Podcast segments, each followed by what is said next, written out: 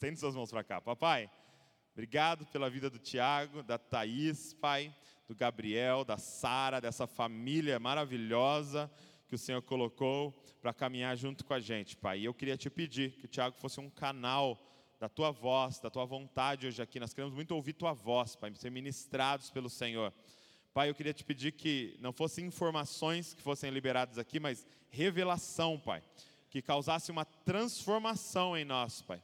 É isso que eu, a gente quer hoje aqui, conhecer mais do Senhor, Pai. Então, usa o teu filho, Pai, no nome de Jesus. Amém e amém. Bom dia, galera. Tudo bem com vocês? Paz do Senhor para os mais tradicionais aí. Atender todo mundo, né? Pessoal, é, confesso que eu estou um pouco nervoso com essa situação, não por estar tá pregando, mas pela quantidade de coisas que eu quero falar em 30 minutos, ok? Então eu cheguei à conclusão de uma frase que vai definir o que nós vamos fazer nessa manhã, ok? Hoje nós vamos comer um boi com chifre tudo. Alguém já viu essa expressão? Alguém? Levanta a mão, quem já ouviu essa expressão? Quem é mais caipirão assim que nem eu, comeu um boi com chifre tudo. Não sei se você já viu aqueles negócios de Discovery Channel, quando uma jiboia engole um boi e fica no formato do boi, já viu aquilo? Isso acontece com alguns animais, um jacaré também faz coisas parecidas e tal. E acontece que quando ele faz isso, ele fica um longo período para digerir aquele alimento. Então a minha proposta nessa manhã é guarda as informações que eu vou passar para você, que elas se transformem em revelações do seu coração, mas que o nosso entendimento coletivo nesse lugar se transforme em atitudes individuais no secreto. Ok? Então eu vou ler uma frase que eu escrevi aqui, que é mais ou menos assim: O entendimento público coletivo tem que gerar ação reservada individual. Ok? O entendimento público coletivo tem que gerar uma ação reservada individual. E a ação reservada individual, o seu secreto, o seu momento pessoal com Deus, tem que produzir o que? Um entendimento coletivo público. E o seu entendimento público tem que produzir o quê? Um entendimento de que você tem que ir para o seu quartinho, para o seu secreto. E você sai de lá cheio de Deus e espalha essa mensagem. Ok? Posso contar com vocês? Amém. Então abra sua Bíblia em Êxodo 19.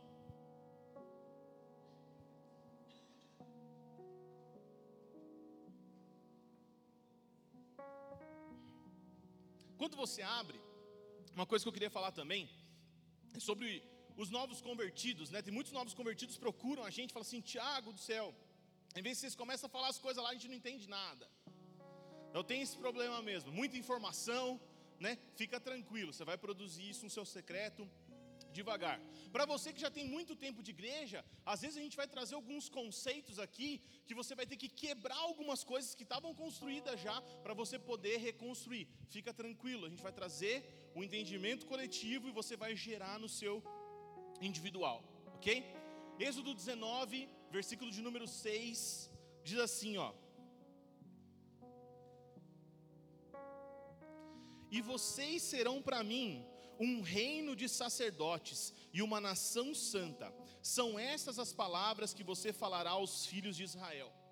Então Deus falou para Moisés uma coisa que era uma vontade dele. Deus desejava um tipo de gente, uma nação com um reino sacerdotal, com reis e sacerdotes.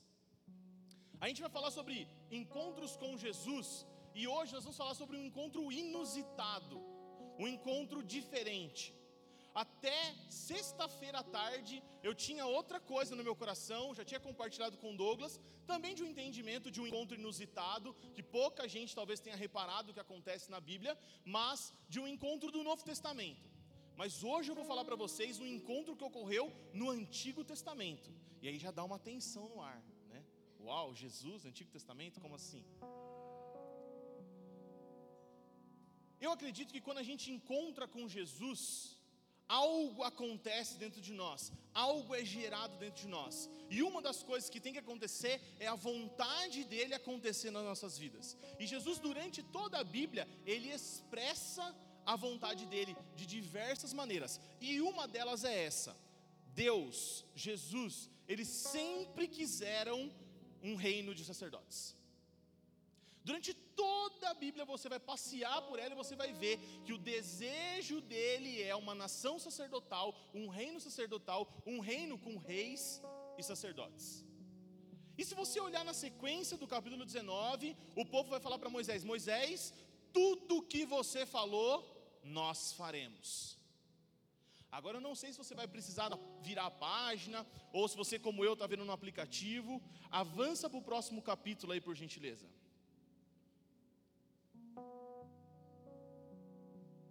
Capítulo 20, 19. Capítulo 20, verso 19. Diz assim, ó: Disseram a Moisés: Fale-nos você e ouviremos, porém não fale Deus conosco para que não morramos. Ai. O mesmo povo que um capítulo antes, eu não sei precisar quanto tempo passou, mas um capítulo antes disse: Tudo quanto o Senhor disser faremos. O mesmo povo falou assim: Moisés, fala você com Deus, porque nós estamos tremendo nas bases. Tudo bem que rolou um terremoto, fumaça, a montanha fumegou, tudo bem. Mas isso era só mais um dia normal na vida de Moisés e tem que ser no nosso também. A vontade de Deus para nós é essa. Se eu fosse dar nome para essa pregação, eu daria o nome de intersecção, porque é quando as coisas se juntam, as coisas se juntam. Sabe o que é uma intersecção? Nós temos um negócio aqui, um negócio aqui, você junta isso, intersecção. A Bíblia é repleta de intersecção, ok? E a ideia é que, a, talvez a ideia principal seja que nós somos a intersecção entre o céu e a terra nós promovemos essa intersecção. Nós acessamos realidades espirituais e trazemos ela para a terra. Nós ainda somos regidos pelas nós somos ainda regidos pelas leis terrenas. Ou seja, eu, eu, estou aqui parado em pé diante de vocês, não tão parado, né? Mas eu estou aqui de pé diante de vocês, por quê? Porque existe uma lei terrena chamada gravidade. E essa gravidade me permite ficar onde eu estou por mais espiritual que eu seja, dificilmente eu vou romper com essa lei. Existe uma lei que é a lei da propagação do som.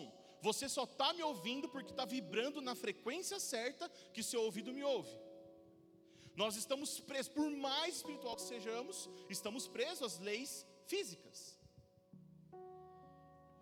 E qual que é o nosso papel? Trazer a realidade espiritual para o físico. E qual que é o desejo de Deus? Que cada um de nós que estamos aqui façamos isso. Que nós podemos, nós possamos trazer a realidade celestial para cá. E era isso que Moisés fazia. E foi isso que o povo rejeitou. Então também, além de intersecção, eu poderia chamar essa mensagem de então tira o medo que me faz dizer Moisés, suba em meu lugar. Eu estava pensando ontem à noite e falei, cara, isso aqui dava uma música.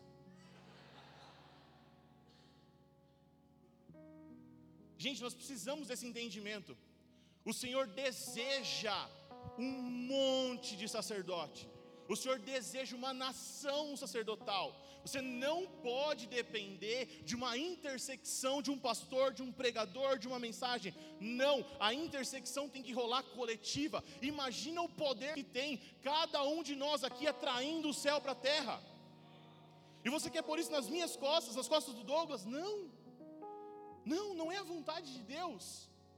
A vontade de Deus expressa em toda a Bíblia é reis e sacerdotes. Beleza? Então vamos lá. O encontro com Jesus tem que produzir vontade de Deus. E eu creio que uma das vontades de Deus é uma nação sacerdotal, reis e sacerdotes, ok? Então é sobre isso que eu vou falar hoje, sobre reis e sacerdotes, ou sobre o encontro que alguém teve com Jesus que produziu um rei e um sacerdote, ok? Antes disso, eu queria definir com vocês, né? Nós somos reis e sacerdotes, depois tem mais uma coisa lá no final que eu vou falar, que tem a ver também com o encontro com Jesus. O encontro com Jesus produz muitas coisas. Reis e sacerdotes é uma delas, mas tem uma mais importante que isso vai gerar também. Eu vou contar para vocês só no final. Mas quando eu falo de rei, eu estou falando de prosperidade, ok? Falei palavrão na igreja. Meu Deus. Não sei se eu continuo agora ou se eu paro. Durante muitos anos, cara, nós somos feridos com o um entendimento errado. Sabe por quê? Porque havia pessoas querendo exercer reino sem querer exercer sacerdócio. Quando eu falo de sacerdote, eu falo de santidade. E toda vez que eu quero exercer uma santidade, mas eu não entendi o reino, eu faço errado. E tem gente que entendeu as duas coisas erradas e está fazendo tudo errado. Quando eu falo de prosperidade, eu estou falando de ter, ter, ter, ter tudo o que você precisa para fazer o que Deus te chamou para fazer. Por exemplo, por exemplo, na nossa vida material natural, seria impossível estar nesse ambiente hoje. Por quê? Quando a gente alugou esse prédio, a entrada da igreja era equivalente a um terço do valor do aluguel. A entrada de toda a igreja, se a gente não fizesse nada, só pagasse aluguel, dava para pagar um terço do aluguel. Mas como que nós estamos fazendo? É o que Deus mandou a gente fazer, nós prosperamos. E vem alguém aqui e fala assim: ó, um ano de aluguel pago. Pá, valeu, obrigado. Isso é prosperidade. É ter o recurso necessário para fazer o que você precisa fazer. Necessariamente dinheiro? Não pode ser diversas coisas. Tem muitos momentos da sua vida que o dinheiro não vai te ajudar em nada. Mas se você tem uma vida próspera, você vai ter o recurso necessário que vai ser importante para você utilizar. Agora, o que é o importante de prosperidade? Prosperidade é uma coisa de Deus. Por quê? Porque quando Deus faz, Ele não simplesmente dá o que você precisa, mas Ele faz sobrar. A mesma pessoa que falou assim, vou te dar o aluguel, falou assim, vocês não têm som? Tá bom, vou te dar som também. E a gente já tinha um telão e funcionava, era da hora. Mas de repente alguém falou assim: não, vamos deixar o negócio mais legal ainda. Vamos fazer sobrar. Isso é prosperidade. É ter o recurso necessário para fazer aquilo que Deus chamou para fazer. E o que, que é sacerdócio? Sacerdócio é ser separado para Deus, para fazer a coisa certa, para se encontrar com Ele é se separar de algo para fazer outro algo. Sacerdócio é santidade, santidade é separação. O problema é que às vezes, né, a gente não entende o ser. Né? O sacerdote é ser, a prosperidade é ter. O problema é que muita da nossa geração está querendo parecer. Nós precisamos ter, nós precisamos ser. Mas o que nós estamos buscando hoje? parecer. Esse é o grande problema da nossa geração. Muita gente com Instagram bonito, foto linda e em depressão. Muita gente postando o que tem, o que não tem. Uma geração que quer parecer, que não entendeu o que precisa ser e ter. E que você precisa fazer uma intersecção entre ser e ter. Céus e terra, intersecção. Nossa vida física e espiritual, intersecção. Precisamos gerar esse movimento, esse entendimento. Os nossos encontros com Cristo fazem isso conosco. Se eu encontrei com Cristo de verdade, a minha santidade não é vazia. Porque se eu tiver uma santidade vazia, vai gerar em mim religiosidade. E se eu gerar um ter vazio, uma riqueza vazia, uma prosperidade vazia. Eu vou ganhar o mundo inteiro, mas eu vou perder a minha alma. Agora eu encontro um personagem bíblico que entendeu essa parada. E o mais legal, ele entendeu antes da hora. Pouquíssimas pessoas viveram o que esse cara viveu. Pouquíssimas pessoas entenderam o que esse cara entendeu. Algumas pessoas tentaram fazer o que ele fez e Deus rejeitou. Mas ele conseguiu. Então, a minha ideia hoje aqui nessa manhã é que você ganhe nesse encontro que hoje nós marcamos com Jesus. Eu não sei você, mas eu vim aqui para encontrar Jesus. Nesse encontro que nós marcamos com Jesus essa manhã, algo vai ser revelado para nós, vai produzir uma intersecção entre o que nós somos e o que nós temos, e vai agradar a Deus, e Deus não vai rejeitar aquilo que a gente vai fazer. Você acredita nisso? Amém. Então vamos falar do encontro com Jesus.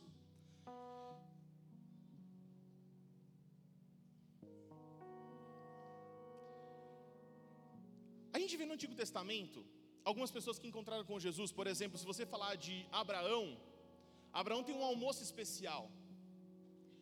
E aquele almoço é com Jesus. Não sei se você sabe, se você já parou para pensar, mas algumas vezes Jesus aparece no Antigo Testamento. Nós vemos que Jacó lutou com um anjo, esse anjo era Jesus. Nós vemos que um anjo ia à frente de Moisés, possivelmente Jesus. Mas o que eu vou falar aqui para vocês, a Bíblia não fala. E pode ser que seja a última vez que eu esteja pregando aqui, que eu nem pregue à noite. Mas eu não consigo compreender que o cara fez o que fez sem ter tido encontro com Jesus. É impossível. E eu tenho certeza que ele encontrou com Jesus lá no final. Mas antes de fazer tudo, eu não tenho como provar para vocês. Só vou falar o que ele fez e vocês vão julgar se vocês concordam comigo ou não.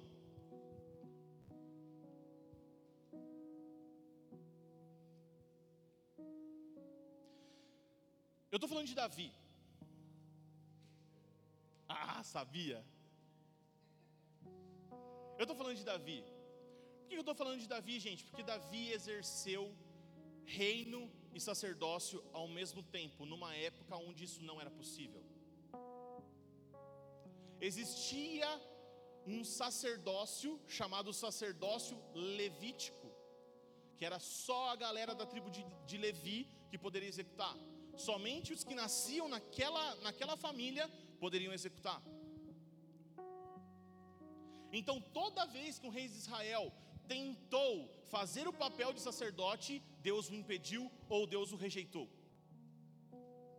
Mas Davi consegue reunir as características de um rei poderoso e as características de um mega sacerdote de Deus. Preste atenção na vida de Davi, porque às vezes você pensa Davi como rei, e ele foi o maior rei da história de Israel, ok? Mas eu não estou falando de reinar, no de se tornar rei, mesmo porque eu quero ser rei e sacerdote, e você tem que ser um rei e um sacerdote, ok? Nós não vamos reinar com uma coroa, individualmente, pessoalmente, mas nós temos que reinar fazendo o melhor daquilo que Deus colocou em nós, onde a gente está. Então, Davi não é rei porque ele foi rei de Israel, Davi é rei porque ele era o melhor pastor de ovelhas que Israel já viu. Quando o pai dele manda ele fazer um serviço e ele tem que largar as ovelhas de madrugada, ele providencia que outras pessoas cuidem delas no lugar dele. Ele era o rei naquelas ovelhas, cara. Ele era o rei pastor.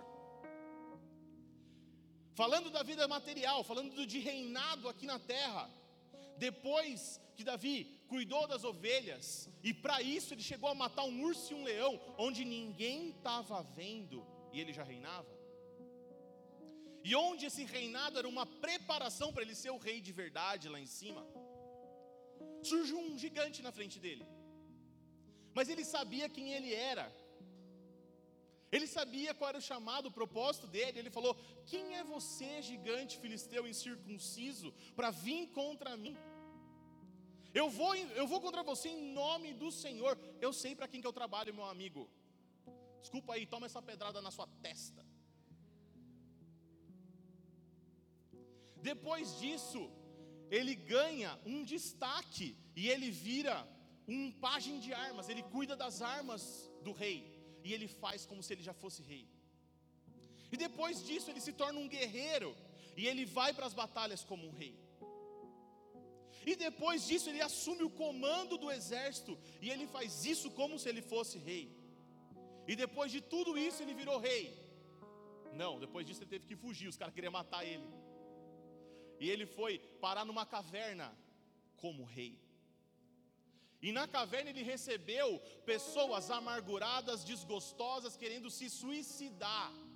E como rei, ele tratou dessas pessoas e transformou elas em príncipes do Senhor, a ponto deles virarem a tropa de elite de Davi. Pessoas que o mundo não dava nada, ele, como rei, olhou para elas e deu valor. Isso é reinar, mesmo que seja dentro de uma caverna fugindo. Por quê? Porque se você reinar dentro de uma caverna, você está pronto para reinar num palácio.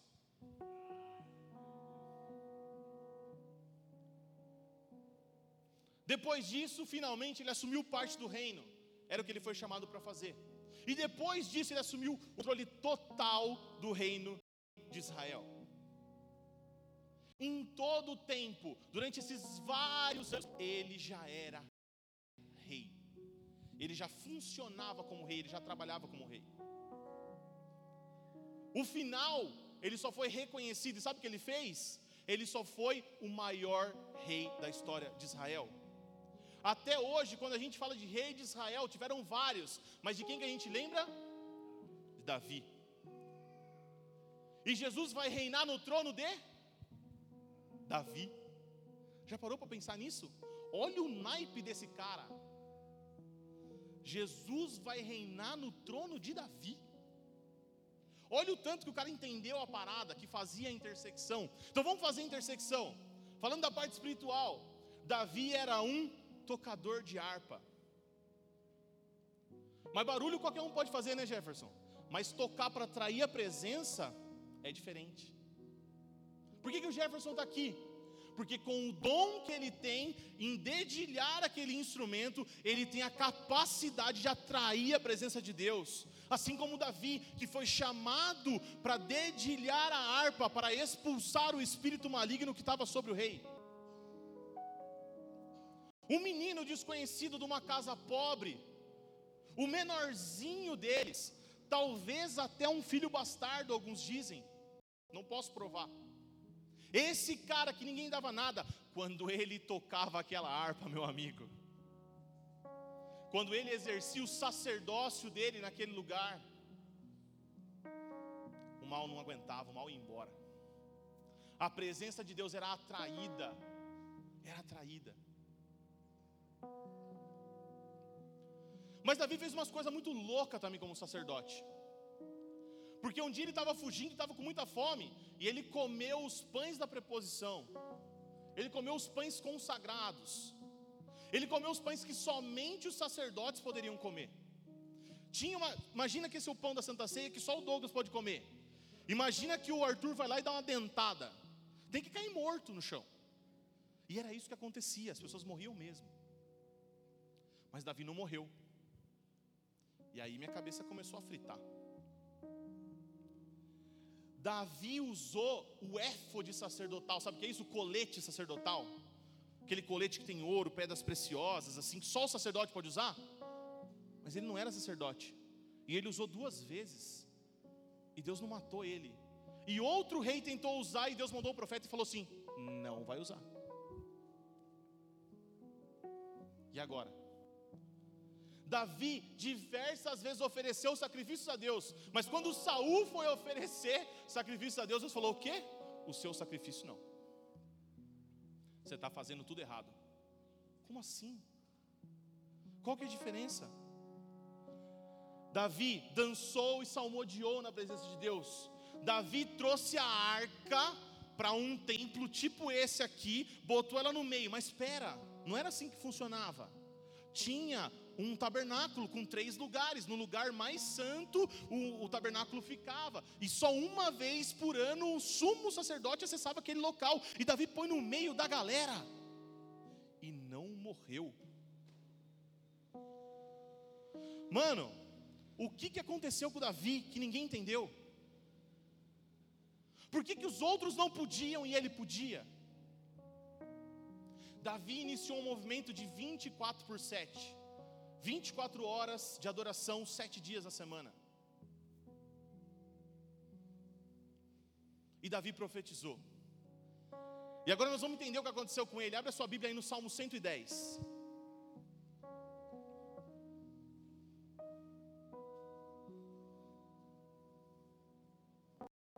Estou vendo umas caras de ué.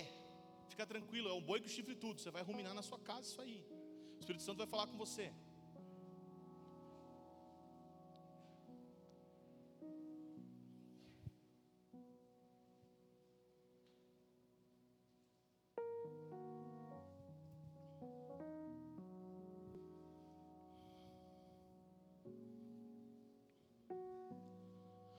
Eu acho que Davi teve encontros com Jesus, gente?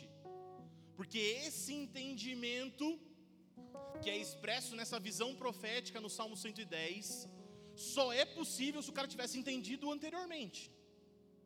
Não tem como ele reproduzir isso sem ter entendido uma parada antes. O encontro de Davi com Jesus produziu reações que a humanidade não consegue explicar. O povo de Israel não, não conseguia entender. Por que, que, ele não é da tribo de Levi e usa o negócio? Por que, que não é da tribo de Levi e põe a arca aqui? Por quê? Por quê? Por quê? Como assim? Disse o Senhor ao meu Senhor: Senta-se à minha direita, até que eu ponha os inimigos por estrados dos seus pés. Disse o Senhor ao meu Senhor. É um salmo profético de Davi. Ele está falando assim: Yahvé, Deus, disse para o Messias. Parece que Davi entendeu uma parada. Depois, lá em Mateus, Jesus vai falar para os fariseus: Como é que é que o cara falou lá? Diz o Senhor, é meu Senhor. Do que, que ele estava falando mesmo? Do Messias? Ah, beleza, obrigado, sou eu. Davi viu Jesus. Davi se encontrou com Jesus.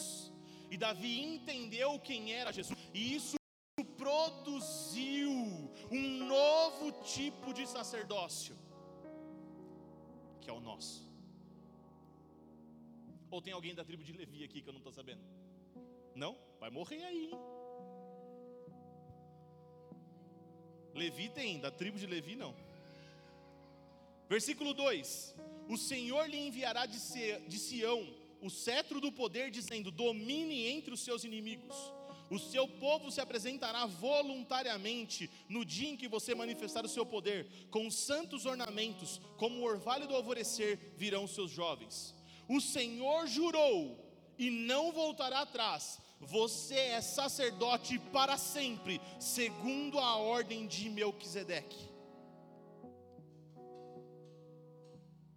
Pode ser que você não está entendendo nada, eu vou tentar te explicar que eu tenho três minutos. Um dia um cara encontrou com um Abraão, um cara que era reconhecidamente rei e sacerdote ao mesmo tempo. Biblicamente essa figura não existe, exceto essa pessoa. Para os outros povos era comum, para o povo de Deus não. É uma ordem sacerdotal diferente. O povo de Israel entendia uma ordem sacerdotal, a ordem de Levi.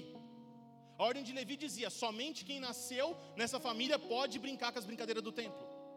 Somente quem nasceu nessa família pode sacrificar. Somente quem nasceu nessa família vai ter um sumo sacerdote e vai acessar o Santo dos Santos. Mas havia um outro tipo de sacerdócio. Mesmo porque Jesus, o sumo sacerdote, não é na, na tribo de Levi. Porque o sacerdócio dele não é o sacerdócio levítico, é o sacerdócio de Melquisedeque. E Davi entendeu essa parada. Entendeu que Melquisedeque, que é rei de justiça, também é rei de Salém, que é rei de paz. Ele era uma figura do Cristo. E Davi também era uma figura do Cristo. Davi também era uma, uma alusão àquilo que viria de forma completa. O Jesus que você conhece e adora, estava tipificado ali. E nessa manhã aqui que nós precisamos entender que nós somos sim reis e sacerdotes do Senhor, mas segundo a ordem de Melquisedeque não presos a normativos de sacrifícios e rituais, não, mas livres no sacrifício de Jesus na cruz do Calvário. Eu sei que é muita informação, mas guarda isso no seu espírito. Procura durante a semana ver quem foi Melquisedeque, vê lá o encontro dele com Abraão, vê as vezes que a Bíblia cita ele, Salmo 110, Hebreus.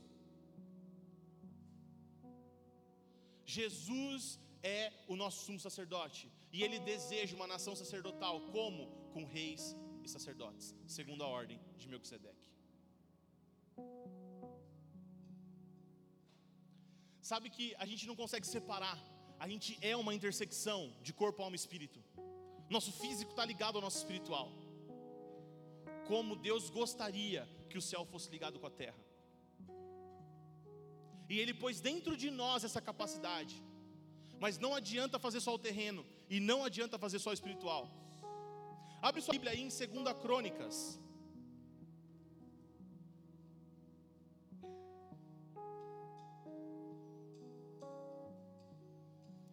Segunda Crônicas 29. Desculpa, Primeira Crônicas. Primeira Crônicas 29.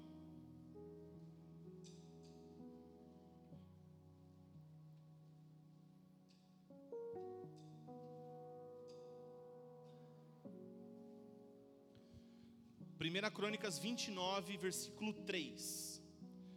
Davi vai exercer o reinado dele aqui no auge. Olha o que, que Davi vai fazer. Mas além de todos os preparativos que eu fiz para o templo, dei também prata e ouro que me pertence, pois amo o templo do meu Deus. Dei mais de 100 toneladas do mais puro ouro e 240 toneladas de prata pura para revestir as paredes do templo e para todos os objetos que os artesãos vão fazer. Agora, quem está disposto a dar ofertas ao Senhor Deus por vontade própria? Peraí, eu vou, eu vou só dar meu exemplo aqui: 200 toneladas de ouro. Meu Deus. Então, os chefes dos grupos de famílias, as autoridades das tribos, os oficiais do exército, os administradores da propriedade do rei deram de livre vontade para a obra do templo o seguinte: mais de 170 toneladas de ouro 10 mil barras de ouro, 340 toneladas de prata, 615 toneladas de bronze e 3.420 toneladas de ferro. Que eu quero terminar dizendo para vocês aqui, gente? Quem entendeu o que é reinar com Cristo, sabe que tudo é dele. Que Deus dá o recurso necessário. Sabe por que Davi era rico? Para pôr a riqueza dele no templo de Deus. Sabe por que ele prosperou e ensinou sua nação a prosperar? Para fazer para Deus a casa mais bonita que Deus pudesse ter. O físico dele não separa do espiritual. Porque Davi foi o cara que 24 horas por dia estabeleceu a adoração na casa de Deus. Ele entendeu que mil anos antes de Jesus o véu já havia se rasgado, porque ele viu um Deus falando assim: E disse o Senhor a meu Senhor: Você está à minha direita, Messias Cristo, você vai sentar nesse trono de Davi. Ele entendeu uma parada muito louca, ele rasgou o véu e falou assim: Na minha, mil anos antes não vai ter. Sabe por quê? Porque o encontro dele com Jesus produziu um negócio chamado eternidade. Quando a gente encontra com Jesus, nós temos que nos tornar reis. Quando a gente encontra com Jesus, nós temos que tornar sacerdotes. Quando nós encontramos com Jesus, nós temos que fazer a intersecção disso, mas nós temos que olhar para a eternidade. Davi ia morrer com 200 toneladas de ouro, ele falou: Não, eu não vou morrer com isso, porque não são minhas, são Davi rasgou o véu antes de Jesus, fez o tabernáculo dele, colocou o povo em volta e falou: Vem todo mundo participar de uma coisa que só vai poder acontecer daqui mil anos. Quem quer participar de algo que vai acontecer por toda a eternidade? Nós fomos convidados a isso, gente. Nós não estamos mais presos a esse tempo. O convite de Jesus para nós é, cara, a eternidade para você começou agora. Isso não significa ser só espiritual. Mas o sacrifício espiritual dele produziu duas coisas. O 24 por 7 que ele plantou, as 200 toneladas de ouro que ele plantou, sabe o que aconteceu, gente? O filho dele se tornou o homem mais rico da história da humanidade, a semente de Davi. O filho dele construiu o templo para Deus. Nesse templo, a fumaça veio e a galera cautou no espírito. Aquilo que Davi plantou com a vida dele, as gerações colheram.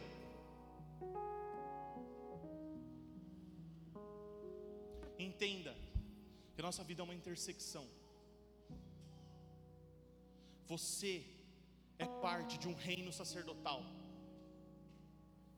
Mas esse encontro com Jesus tem que produzir a intersecção com um olho para a eternidade. Se você entendeu, fica de pé.